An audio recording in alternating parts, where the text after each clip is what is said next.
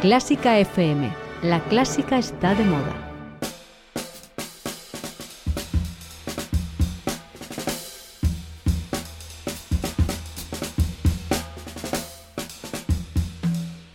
Mario, cuéntame la música. Carlos Iribarren, cuéntamela tú, como siempre. A ver, Venga, a ver qué te eh, cuento. tú eres el primero que lo intenta. A ver si lo consigues. ¿Qué es para ti este término tan italiano? Siempre vamos, casi siempre vamos a lo mismo. ¿Sí? Que es dolce. Dolce. Me lleva una marca de ropa. Me lleva cuando. Hace mucho que no voy por Valencia, pero allí siempre me gusta lo de la heladería y. y bueno. y- Se llama dolce, no, no, eso no lo he pillado. No, el sabor. Bueno, Ah. dolce, los helados. eh. La, la típica tarta de estas que se saca ahí en bodas y comuniones, ¿no? Tirando a cutres, ¿no? Que es prueba el nuevo dolce, algo así. Pero centrándonos en lo musical, yo creo que dolce es una indicación que aparece en partituras. En el barroco seguro que ha aparecido mucho, que indica que ese movimiento lento en el que estamos, o esa frase, hay que tocarla de un modo especialmente dulce. Mm, Lo del barroco me ha Sí, es despistado. que a mí me lleva, me lleva a Vivaldi, por ejemplo, a los conciertos de Vivaldi es donde yo veo ahí Dolce. Bueno, pues esta es eh, la primera definición del programa, que es la de Carlos Iribarren, que lo tenemos aquí siempre, porque es el no músico del proyecto y siempre me gusta saber hasta dónde sabe la gente de este término como es dolce. Pero hoy sabes que vamos a profundizar más, así que vámonos al piano. Y nos venimos al piano porque desde aquí quizá podemos ilustrar un poquito más lo que es este término, de nuevo un término italiano, dolce, que aparece además con mucha frecuencia en las partituras prácticamente de cualquier instrumento, quizá después de esos matices piano, forte, etcétera, es el término que más utilizan los, los, eh, compositores para indicar algo al intérprete. Y ese algo pues es pedirle que toque dulce, suave, con ese color tan especial que tendremos que intentar definir hoy en este programa, porque claro, ¿qué es dulce? Por ejemplo, Isaac Albeniz, en el comienzo de su Suite Iberia, su obra más importante, en el comienzo de Evocación, la primera de las piezas, no indica otra cosa, aparte del tempo, que dolce. Pero ¿cómo suena este momento de la música? ¿Cómo se puede hacer sonar dolce?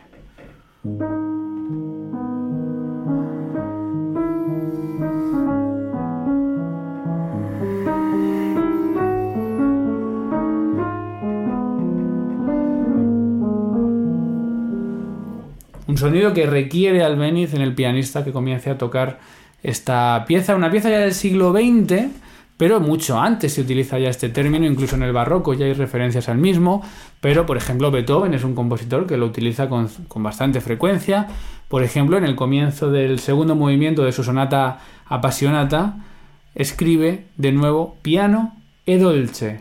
Aquí el dolce sí que lo relaciona con una intensidad, en este caso piano.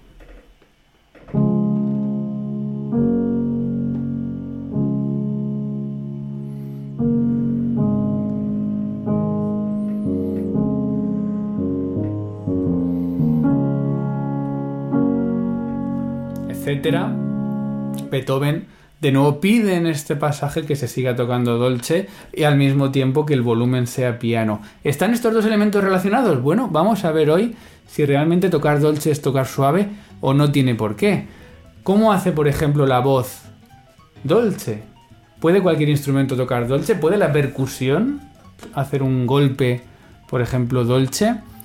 Bueno, hay mucho que hablar de este término. Vamos a ver si también una orquesta puede hacerlo. Vamos a ver si depende del registro agudo o grave el poder hacer este sonido dolce, cómo se trabaja. Vamos a descubrirlo en unos segundos en Cuéntame la música, de nuevo con un invitado muy especial. Cuéntame la música con Mario Mora. Quest TV da un paso hacia el mundo de la música clásica. Este espacio único de conciertos y documentales, cofundado por Quincy Jones, está dedicado a eliminar las barreras que nos separan de la mejor música. Con un gran y escogido catálogo de increíbles interpretaciones de jazz, funk, soul, hip hop, rock, música electrónica o sonidos del mundo, desde África hasta la India, la música clásica es la última en añadirse a este rico universo musical. Visita Quest TV para conectar con la misión global de poner toda la música en un mismo escenario. Quest TV, donde se encuentra la gran música.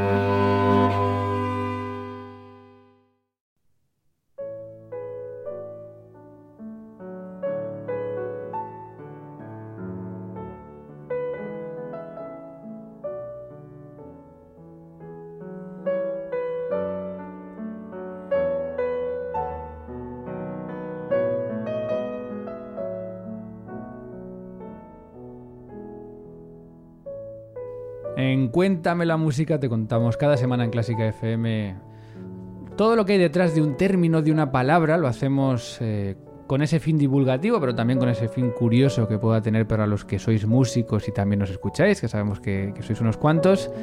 Y lo hacemos también gracias a esa familia de mecenas que tenemos ayudándonos con esos 5 euros mensuales sin compromiso de permanencia. Estamos escuchando para comenzar este desarrollo del concepto de hoy música de Johannes Brahms, un compositor que utiliza mucho el término en el que vamos a profundizar hoy. Es el comienzo de su intermedio opus 118 número 2 para piano y solo en la primera sección, es decir, en los primeros aproximadamente 30 compases, que es minuto y medio de música, aparece tres veces, tres ocasiones, el término dolce, como si no quisiese que al pianista se le olvidase que tiene que seguir buscando ese sonido. Pero ¿a qué suena ese dolce? ¿Qué quiere Brahms con, este término? Bueno, pues en cuenta de la, la música ya sabes que vamos a desprecintar cada semana un término. Esta semana además lo hago también con un experto que ya conocéis en Clásica FM, un experto muy reconocido en el mundo de la música que nos va a ayudar a explicar con palabras, con ejemplos el término que hemos elegido hoy. Hoy es Dolce y nos ayuda a contarlo pues una persona que también con su voz seguro que ha tenido que enfrentarse a esa exigencia de cantar Dolce. Como digo, ya le conocimos hace unos meses es uno de los tenores jóvenes españoles con mayor proyección internacional. Es Pablo García López. ¿Qué tal, Pablo? Muy bien, Mario. Encantado de volver a estar aquí. Bueno, estuviste con pianísimo, ahora con Dolce. ¿Te gusta la ternura de la música? Me gusta, yo soy muy tierno. Oye, ¿existen voces que ya de por sí sean dulces cantando? Sí, bastante. Yo creo que hay, hay voces que tienen esa cualidad. Por ejemplo, yo creo que las voces graves, eh, como las mezzosopranos o los barítonos, eh, tienen eso a veces ese, color tan, tan dolce, ¿no? O sea que hay gente que casi no lo tiene que trabajar, que lo tiene ya implícito en, su color. Sí. Bueno, dolce, eh, mm, te hago la pregunta que te hice en su momento. ¿Crees que aparece eh, la palabra dolce, no dulce, obviamente, sino la palabra dolce en el diccionario de la Real Academia Española de, de la Lengua? Bueno, voy a decir lo contrario. sí. Pues no. ¿Ves? Es que siempre me llevas la contraria. es, mi culpa. Pues no aparece. Eh, yo pensaba que siempre hacían un guiño a estas palabras, pues no. Eh, dolce como tal no aparece, por supuesto, dulce, eh, que bueno, todos sabemos lo que es, ¿no? Claro. Hay una de las acepciones que quizá podemos empezar a utilizar ya también para definir este concepto, que es grato, gustoso y apacible. Grato, gustoso y apacible. Y también se refiere a dulcemente, que es con dulzura, ¿no? Que quizá ese dolce también se, refiere más a dulcemente, ¿no? De hecho, el Oxford Dictionary of Music en dolce sí que dice dulce, que es una palabra un poco abstracta para el sonido, ¿no? Dice a veces suave, ya hablábamos de suave cuando el pianísimo, y luego dice dolcemente, dulcemente, dolchísimo, muy dulce. Claro, eh, hablar de dolce como dulce es algo un poco abstracto, ¿no? Sí, yo siempre digo que hay que utilizar imágenes, que los músicos vivimos de nuestra, de nuestra imaginación y de las imágenes. Yo me imagino dos cosas. Una de comida que siempre sirve, que es como comer un postre, eh, como un soufflé que metes la cuchara, pues esa sensación, o por ejemplo cuando llegas a un hotel que hay una cama muy mullida con esos cojines. y de esa sensación de descanso. Claro, y te metes en esa cama tan blandita, es como esa dolcezza, ¿no? Que dicen los compositores eh, italianos. Pues yo creo que eso es, la imagen que, yo tengo de, dolce para mm. también la música. Bueno, hay que explicar a los melómanos que quizá no hayan visto una partitura de cerca que un dolce no suele tener un final, es decir, es una palabra que escribe el compositor como tal, dolce, dolce, eh, que por, como decía Brahms lo escribe tres veces en este fragmento que estamos escuchando, pero igual que un pianísimo, como hablábamos la otra vez, acaba cuando hay una, otro matiz, dolce, ¿tiene algún término antagónico que pueda contradecirle? Fíjate, no, no lo sé, no lo sé. O sea, mm, para mí no creo que sea antagónico, pero claro, si pone un, un quizás eh, un expresivo o un o incluso un estacato, por supuesto, ¿no? Pues eso hace que creo que cambies la manera de, emitir o de tocar o interpretar esa, esa parte, ¿no? Pero yo creo que suelen enunciar las frases o, el comienzo de, una frase musical o eh, yo lo, he visto mucho en, por ejemplo, en los líderes, que son las canciones alemanas o en las canciones. Eh, mucho Schubert era Schumann son muy aficionados a poner en sus mm, anotaciones dolces. Porque quieren creo que crees ya desde el principio ese color en tu voz y en el piano eh, de esto porque hablan a lo mejor de cosas de la naturaleza o de sentimientos de amor y entonces juegan con eso. Em, como decía la otra vez estuviste hablando de pianísimo estuvimos hablando de este término eh, salió lo de Dolce porque tú al final del programa mencionaste lo de Dolce y dije, uy, tenemos que hablar de ese término, tengo que volver a llamar a Pablo para que venga aquí a contárnoslo. Eh, ¿Hay mucha relación entre estos dos términos? Es decir, ¿algo Dolce tiene que ser piano o pianísimo? No tiene por qué. Yo creo que no. O sea, tampoco Dolce, eh, para mí cuando, cuando lo interpreto, creo que tiene que ser que esa frase carezca, por ejemplo, de, de, de- aristas, ¿no? Que sea eh, un sonido redondo para mí, es un sonido como cuidado, en el que nada sobresalga más de la cuenta, ¿no? En cambio, puede tener un mezzo forte, ¿eh? Mm, incluso a lo mejor en un momento dado un forte. Pero es verdad que, que cuidando todo, todo esa, ese, ese color de la frase, eh, pianísimo, creo que se utiliza en momentos mucho más puntuales que, que, que dolce, ¿no? Eh, Que vuelve a ser Dolce más un color que una dinámica, por supuesto, sí, y una sensación, ¿no? Como tú decías, que, que los músicos nos nutrimos mucho de eso, de vamos a imaginarnos algo y a ver si soy capaz de que suene así, ¿no? Totalmente. Esa, sensación del postre que decías o de la cama. Bueno, el término dolce ya lo, lo vemos también escrito en el, en el barroco, ¿no? Que eh, como muchos de los términos que estamos abordando en Cuéntame la Música, es el momento en el que se empieza a explorar también esa terminología. Y ya existen, por ejemplo, en la música de Telemann, eh, algún movimiento que el término del movimiento, la indicación que da es dolce, no como expresión concreta en un momento de la partitura, sino como eh, expresión casi de tempo, aunque no es en este caso, para todo el movimiento. Vamos a escuchar en concreto el momento, el tercer movimiento dolce del concierto para flauta dulce, por cierto, flauta dolce también en italiano, que es un instrumento que ya incorpora, ahora hablaremos de esto, esta palabra, flauta dulce, y vamos a escuchar cómo suena esta flauta dulce con una viola da gamba, con cuerdas y con continuo, en el concierto que tiene escrito eh, George Philip Telemann, TWV 52, en un movimiento cuya indicación es dolce.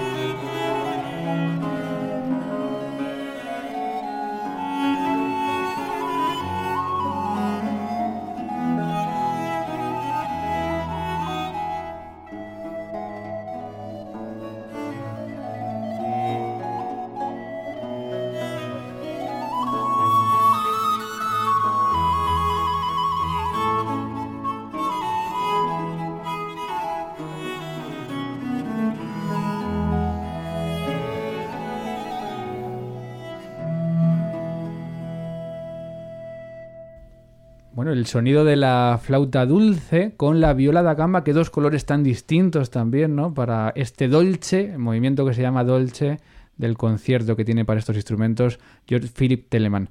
Yo creo que ya para empezar a entender el sonido, el sonido de la flauta dulce, que se llama así originalmente, es un buen reflejo de ello, ¿no? Sí, creo que sí, tiene ese sonido naif, ¿no? Un poco así, muy ancestral, pero de- como asociado casi a algo niño, ¿no? Algo infantil, pero, pero también eh, esa estética al final de todo es muy elegante, ¿no? Que también creo que podemos, eh, que es lo que hemos hablado antes, asociar términos para que la gente vaya haciéndose su propia idea, ¿no? De, de lo que a cada uno le parece dolce. eh, elegante. Además, ese sonido de la flauta que, claro, eh, vamos a pensar en la flauta dulce, que todos quizá hemos pasado por ella en el colegio. No tiene nada que ver la flauta dulce que ya se inventó en el siglo XIV, que es esta flauta del barroco que estamos utilizando, y que tiene un sonido que como, como fuerces, esto también pasa en la del colegio, ¿no? Como fuerces el aire, como fuerces la columna de aire, se rompe. Hombre, todos le hemos hecho la vida imposible al profesor de música. Bueno, eso, eso es así, ¿no? Entonces, pues claro, eh, para el profesor de música no sería nada dolce. Por eso es como un poco como uses el, el- el instrumento, ¿no? Eh, buscando esa dulzura, pero ya de por sí el timbre o el sonido que sale de, de esa flauta es, es dolce, claro. Bueno, ¿qué piensa un compositor cuando escribe Dolce en la partitura? Bueno, no, no solo podemos preguntar a Telemann, no solo podemos preguntar a Brahms, pero tenemos compositores vivos y muy buenos a los que les podemos preguntar. Se lo hemos preguntado a José Miguel Fallos, que es compositor, es director, es profesor del Conservatorio Superior de Música de Castilla-La Mancha. ¿Qué piensa un compositor cuando escribe Dolce? ¿Qué espera del músico? ¿Qué espera de la música? Y también si nos puede contar un poquito de en la música de vanguardia, ¿se sigue utilizando este término? El término dolce eh, ha sido utilizado especialmente en el romanticismo, aunque ya se encuentra mucho antes en muchas partituras. Tenemos ejemplos, por ejemplo, en Bach, en Vivaldi, hasta incluso en Arcadelt, que ya tiene un madrigal con, con ese título, con parte de- del título con la palabra dolce. Luego muy utilizado, pues, obviamente por los grandes del romanticismo, ¿no? Por Brahms, por Schumann, Schubert, Mendelssohn, Beethoven, incluso compositores posteriores como Bartók, Stravinsky o incluso Schoenberg, pues también lo utilizan con bastante frecuencia. Es un término eh, que es muy útil para el compositor, ya que transmite eh, mucha información en muy poco espacio sobre aquello que se demanda al intérprete. Es decir, una actitud expresiva delicada, sutil. Inicialmente tenía una vinculación especial con la línea melódica, pero poco a poco se ha ido ampliando su uso. Si va como ejemplo Lachenmann, que lo utiliza asignado a un golpe de platos. La prueba definitiva de su interés como terminología es que hoy en día se utiliza con total normalidad y se puede ver en ejemplos de partituras como por ejemplo Ligeti, Lutoslavski, Grisey, Hans Werner Henze, Penderecki, Francesconi, Dufour, Fernihau, Carter, Limber, Viquintas Baltacas, Gervasoni, Sariajo, Varés eh, y, y un larguísimo listado de autores que también utilizan este, esta expresión dentro de sus partituras. De ahí su total vigencia hoy en día. Oye, Dolce era también el, el ambiente tan de naturaleza que tenía nuestro querido José Miguel Fallos, que ha explicado perfectamente este término eh, y que tanto se utiliza todavía en la música de vanguardia. Sí, sí, sí, sí. Además, yo comparto con él eso. Yo que también he hecho bastante música contemporánea, es verdad que muchos compositores, em, como vamos diciendo, se van ciñendo más a, a- a utilizar sus las notaciones para cosas muy concretas, ¿no? Y a veces lo, lo ponen en frases quizás eh, muy específicas para pedirte ese color, ese cambio de a, a esa sonoridad más redonda, más elegante, más eh, más dulce. Eh, cinco letras que, claro, como dice José Miguel Fallos, ya dicen mucho, dicen más que muchas frases que a veces leemos en las partituras, frases enteras para que intentar que el, que el, que el intérprete haga algo, ¿no? Y un dolce ya te dice mucho. El problema es que yo, por ejemplo, me he encontrado a veces dolce más sonoro, Sí. dolce y expresivo. Esto, por ejemplo, dolce y expresivo que aparece en el primer concierto para piano de Brahms, cuando empieza el piano en, la- en el movimiento lento. Claro, ya empezamos a entrar en términos que no tienen, no es lo mismo, ¿no? Sí. Eh, Es que a veces hacer algo dolce, hay muchos, muchos eh, intérpretes que también lo que hacen es eh, mm, hacer ralentar el tiempo, ¿no? Porque quieren es, eh, esa dolcezza para ellos es algo más para no es no existe algo dolce quizás ágil. Y yo no estoy de acuerdo, porque creo que además los directores de orquesta en esto son muy exigentes, ¿no? Dolce, pero, pero siguiendo el tiempo, porque tiene que ser esa, digamos, pátina como de, de pintura o de que le ponemos encima la interpretación, pero ciñéndonos al, al tempo y tal. Y yo sí creo que, que puede existir ese, ese dolce expresivo, ¿no? Que tú dices. También hay que ver el compositor o la obra o sobre qué trata, porque eso nos dará pistas para, para, para investigar y saber por dónde va. por dónde vamos. Bueno, eh, es interesante lo que dices de no, de no cambiar el tempo, porque eh, en muchas definiciones que he encontrado por ahí, por, por internet, que nada es fiable, ¿no? Pero muchas son reflexiones de músicos, de musicólogos. Y sí que en alguna me ha llamado la atención que he leído, por ejemplo, leo textualmente de la página lifeabout.com, que dice, es muy frecuente eh, por sí mismo que Dolce in- se indique también con un eh, tempo lento o gentil. Sin embargo, hay ejemplos de lo contrario. Sí, yo Vamos- creo que sí. Vamos a escuchar ahora una mazurca del compositor eh, Karol Szymanowski, un compositor eh, polaco, si no recuerdo mal, y tiene una mazurca de sus Opus 50, la número 15, que precisamente el término de tempo y de indicación es allegretto dolce.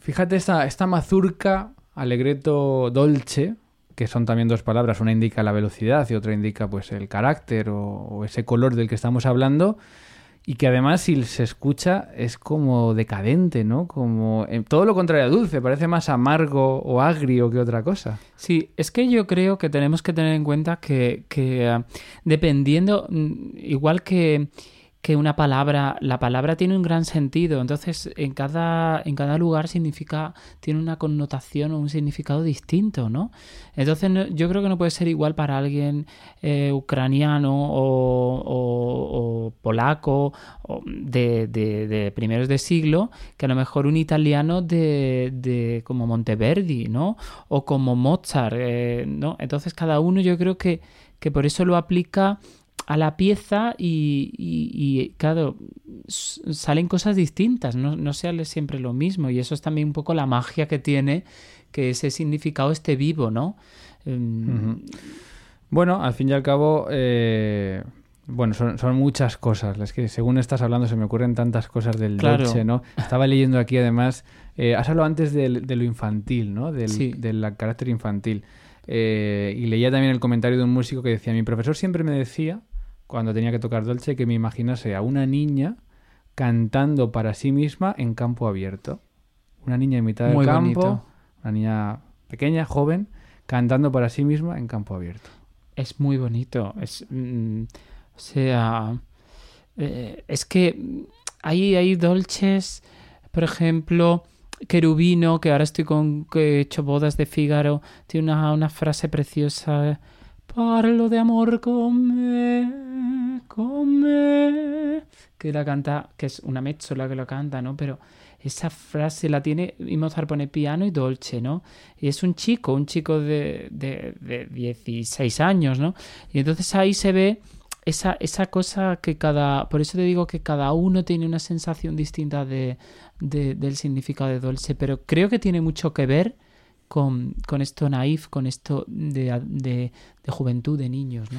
Naif, delicadeza, suavidad, sutileza, ternura. Ya son términos que estamos asociando con el término dolce. Pero claro, ¿y esto cómo se toca? O sea, ¿cómo se toca algo naif? ¿Cómo se toca algo, cómo se canta? Algo delicado, algo suave. Bueno, suave podríamos relacionarlo ¿no? con, con el matiz, algo Hmm. sutil. Claro, cada instrumento es un mundo. Sí. Las voces, ahora después vamos a hablar de la voz en concreto en, en el dolce. Pero yo siempre que pienso en un instrumento dolce o dulce, pienso en el oboe. Sí, me Ya encanta. y sobre todo el oboe de amor, ¿no? Pero el, el oboe tiene ese color que, que es un poquito más nasal, pero que lo hace incluso más natural, ¿no? Sí, para mi gusto es, es un- el oboe tiene ese color noble y ese color muy parecido a la voz y a la voz de tenor además, ¿no? Ese, ese, ese color eh, pleno, eh, muy mm, aterciopelado también, que es yo creo algo que hace que ya de por sí puede hacer el dolce de una manera fácil.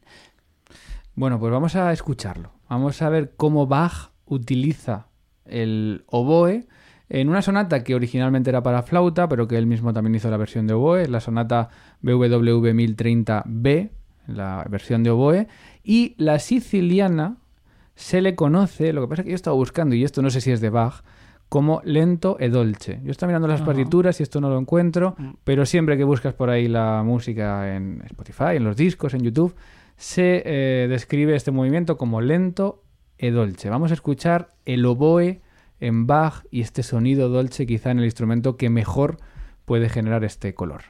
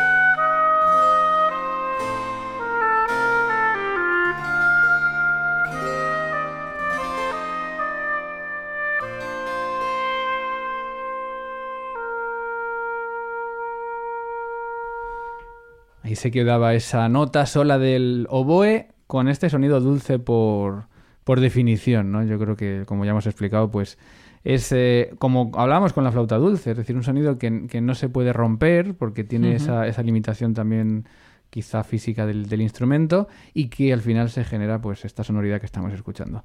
Bueno, oboe puede hacer um, dolce perfecto, quizá el viento madera en general, quizá a lo mejor menos el fagot, pero el viento madera en general, ¿no? Puede hacerlo. Eh, sí, yo creo que depende, depende de, de, de la partitura, pero yo creo que viento eh, madera. madera. perdón, sí. eh, es mucho más acorde y cercano a, al sonido dolce, ¿no? Mm. Y um, son instrumentos que, como hemos dicho, el oboe, por ejemplo, están ya muy predispuestos a, a esta sonoridad. O, no sé, la flauta dol uh -huh. dolce, pues igual. Uh -huh. Pero eh, eh, hay otros instrumentos que, claro, es mucho más complicado eh, esta, esta sonoridad por, por, porque el timbre mismo del instrumento es mucho más punzante, quizás, entonces redondear ese sonido es difícil para ellos, pero, pero bueno, mm, hay que ver también cada partitura y cada interpretación. Mm. Cuenta mucho. Bueno, de hecho, he hablado del fagot y de repente me he imaginado un fagot tocando agudo. Digo, también un fagot agudo puede tocar dulce. Sí. O sea, puede, puede conseguir en ese registro más alto también el color dolce. Eh, viento metal, pues también lo pueden hacer hasta, hasta otro sí. punto. Recuerdo, me viene mucho la ópera Carmen, los intermezzos de la ópera Carmen, mm. que tiene varios, que al viento madera además le, le pone unos solos ¿viste? muy, muy dolce, muy son un poco como, más que dolce, incluso melancólicos o un poco figurativos de, de escenas, un poco recrea un poco antes lo que va a pasar y tal. Y los sonidos son bastante bastante juegan esa, esa cualidad de dolce, ¿no? Y, uh -huh. y, incluso el fagot, o sea que, claro, dependiendo también de, de, de, la pieza, de la interpretación y de lo que pide el compositor. Pero ¿y la percusión, por ejemplo? Claro, imagínate que tú tienes un, eres percusionista. Bueno, eh, José Miguel Fallos nos ha dejado una pista ya, que ha dicho que Lageman eh, sí que escribe un, un, dolce para unos platillos, ha dicho, ¿no? Bueno, estamos bueno. hablando ya de música más reciente, pero claro, tú imagínate que eres percusionista, tienes una caja delante eh, y, y, te pide el compositor dolce. ¿Cómo tocas dolce en una percusión de parches? Bueno, no es muy habitual. Le hemos preguntado a Miguel Ángel Orero, que es percusionista, y nos ha contado algunas curiosidades del término dolce en la percusión. Hola Mario, el término dolce en cuanto a la percusión eh, debemos aclarar principalmente una cuestión y es que la percusión en sí, con su característico ataque, es decir, si de algo se caracteriza el mundo de la percusión es porque siempre tienen un ataque por lo general pronunciado. ¿Vale? Esto evidentemente con diferentes mazas se puede conseguir algún efecto más atenuado, pero ya con ese toque no tenemos fácil el entrar dentro de ese mundo dolce que tan fácil tiene, por ejemplo, otros instrumentos como por ejemplo los instrumentos de cuerda frotada. Eh, el uso en la percusión, pues es poco corriente. No quiere decir que no los haya, porque los hay, y ahora vamos a citar algunos de los ejemplos. Por ejemplo, eh, nos centramos ahora mismo en obras de marimba hablando de la obra de Keiko Abe Kazak Lulabi, en sus primeros compases aparece la mención dolce cantabile. La voz principal la realiza la mano derecha en tresillos de fusa, a modo de trémolo como sucede en la obra de Francisco Tárrega Recuerdos de la Alhambra, ese trémolo ¿eh? que todos habréis casi seguro conocido, es una obra muy escuchada, muy popular y podéis haceros una idea de a qué nos estamos refiriendo. Pues bien, eh, este trémolo al realizarlo rápido y si se producen con baquetas que no tengan demasiado ataque, podemos provocar una evocación cercana a lo que sería un redoble o para nosotros intentar emular una nota continua, es decir, de una manera suave. Y de esta manera nos acercamos a ese término dolce.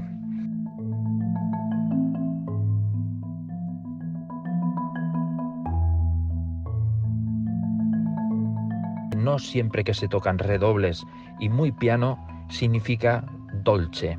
Entonces, esto nos pone en una tesitura de que, mm, bueno, a la hora de tocar dolce podemos tener unas primeras pautas va a ser algo en unos matices muy pianos, va a ser algo en lo que vamos a tener figuras largas. Eso significa para, por ejemplo, en marimba hacer redobles con poco ataque cada nota, intentando que cada nota se vaya mezclando en una nebulosa de sonido que produzca esta, esta ya digo, este, este sonido redondo y muy delicado. En fin, esto es a lo que en percusión podemos aspirar a ser lo más parecido a ese término dolce. Muchas gracias.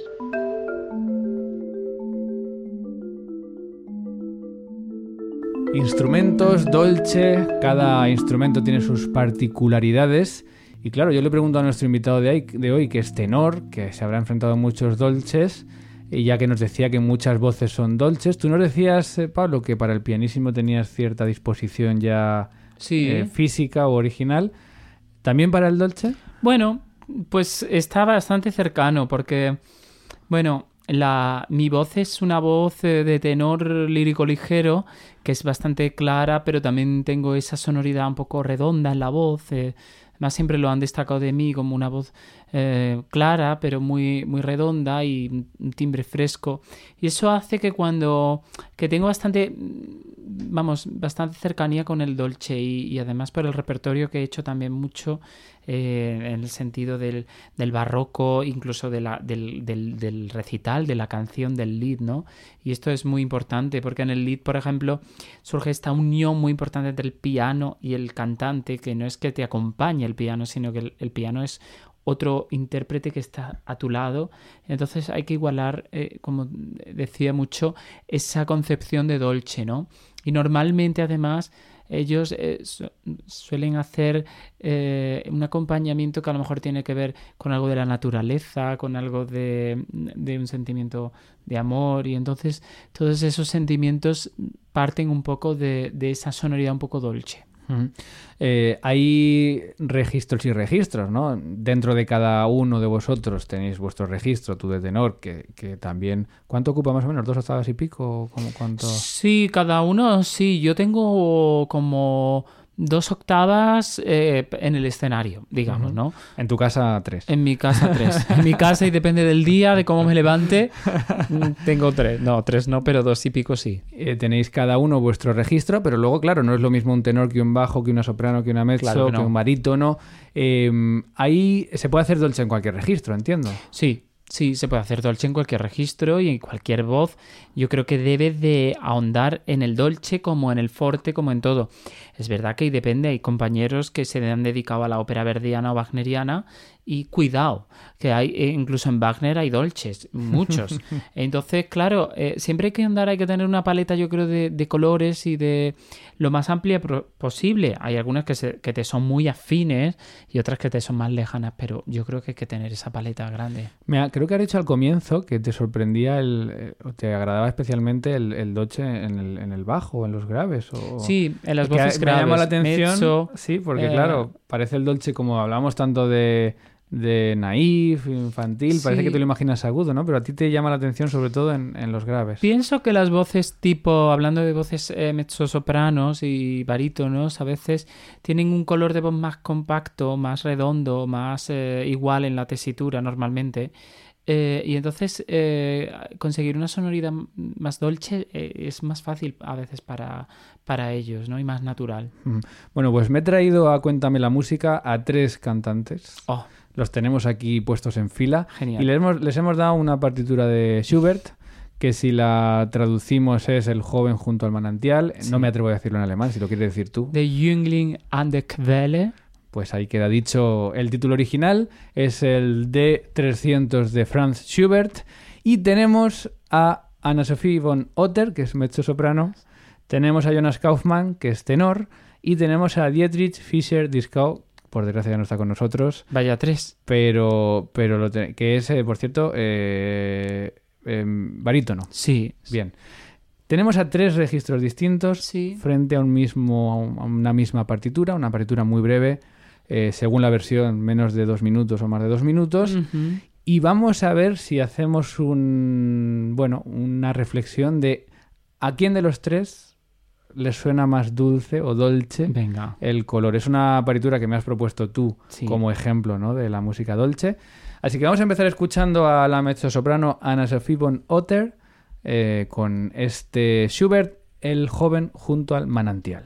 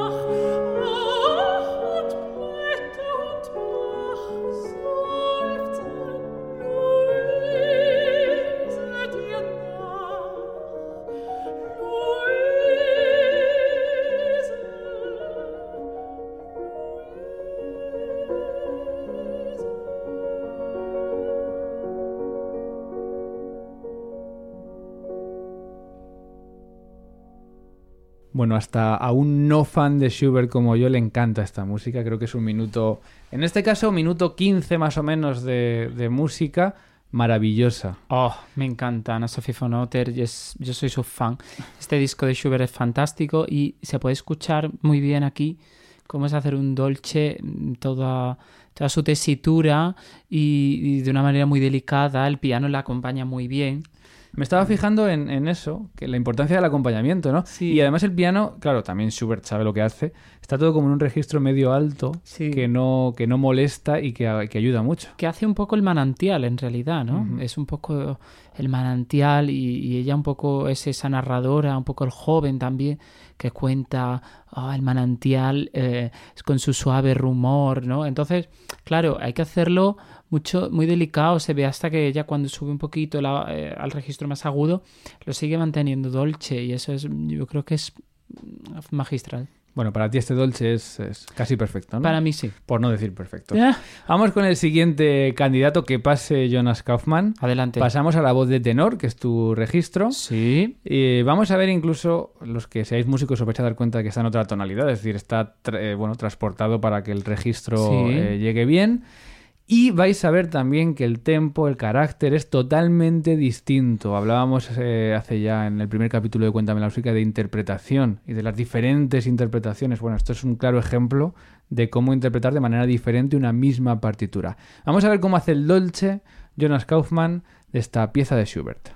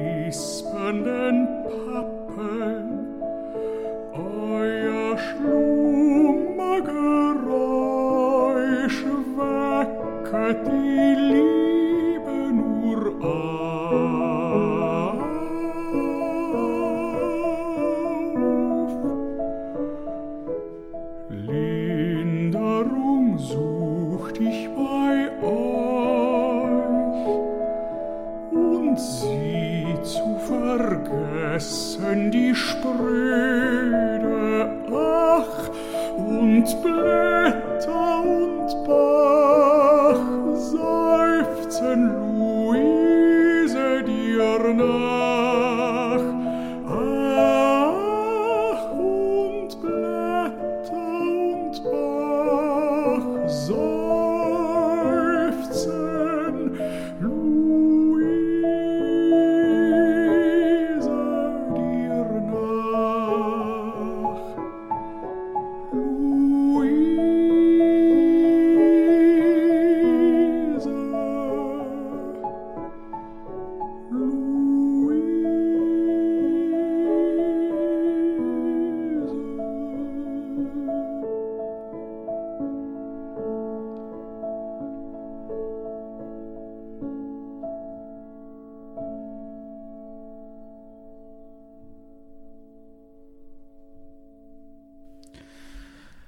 no toca hablar de interpretación, pero vaya cambio ¿eh? de, de perspectiva de este manantial que ya no suena al manantial vivo de antes, sino a otra No. cosa más, no sé. Más parada. Sí. Sí, es otra, otra manera de, de ver la interpretación.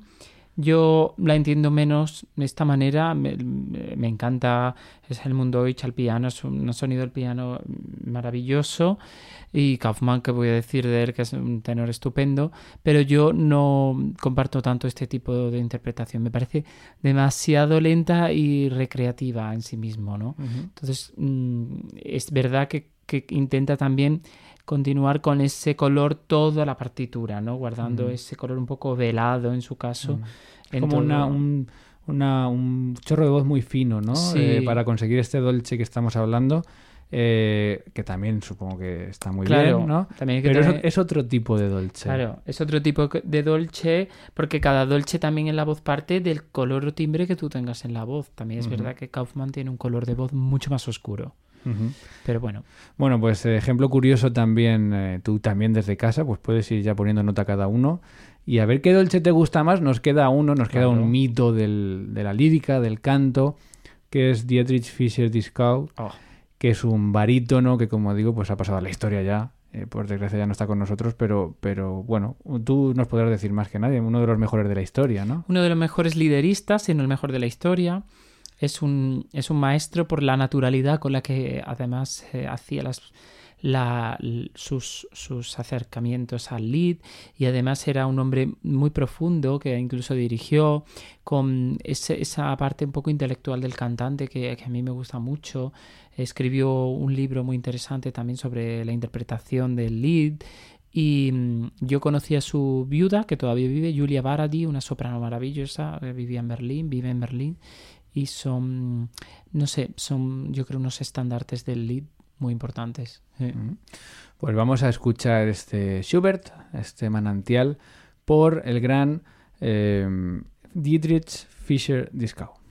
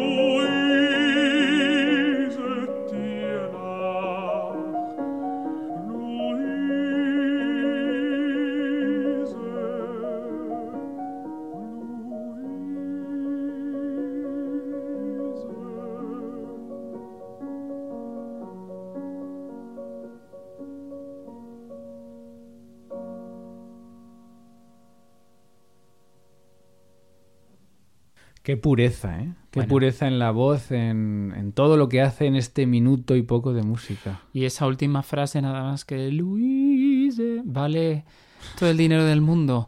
Es magistral y, y creo que hay que aprender mucho de esa interpretación como sin, sin tantas cosas, sino tan directa, tan de verdad. Y con esa, a lo mejor no tan dolce, digamos, como a lo mejor es la de Fonoter, pero es otro tipo de dolcezza, yo creo como él la entiende, de ese dolce más natural, como un casi parlato, ¿no? Un casi hablado. Es- Hace una cosa que es que en, en el punto central de la pieza abre un poquito más el sonido, se va Sí. de ese dolce hacia algo más expresivo, más abierto, Sí. pero cuando vuelve Sí. es que todas esas sensaciones que has descrito de, de esa comodidad o de ese gesto del postre, tal, es que está todo ahí, o sea, está es algo tan tierno, tan como si no sé, algo de terciopelo, de algo así que estés acariciando que a mí me encanta el timbre. Sí, y sobre todo el final que termina diciendo Luisa, ¿no? Eh, que es la- el nombre de la chica Luisa. Luise, como cuida las dos, las dos veces que lo repite. El, el- la manera dulce de decir el nombre, ¿no? Es muy, muy, muy bonito y muy inspirador también para, para los cantantes y instrumentistas escucharle. Bueno, yo no sé si daría como ganadora a Ana Sofía Bonotter o a No Dietrich sé. Fischer-Dieskau. Seguro que uno de estos dos. Jonas Sí. Kauf mantiene otras virtudes, pero quizá no ha sido el, el No, no pero mi gusto no es el, el mejor, mejor intérprete de este lead, pero ahí haces las cosas magistral.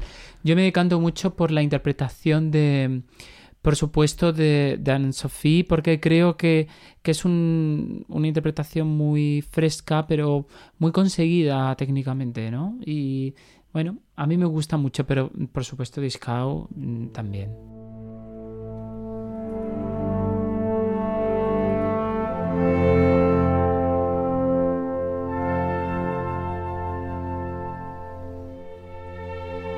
Pues esto es música, y esto es la música, es la mejor música del mundo, te la contamos cada día en Clásica FM.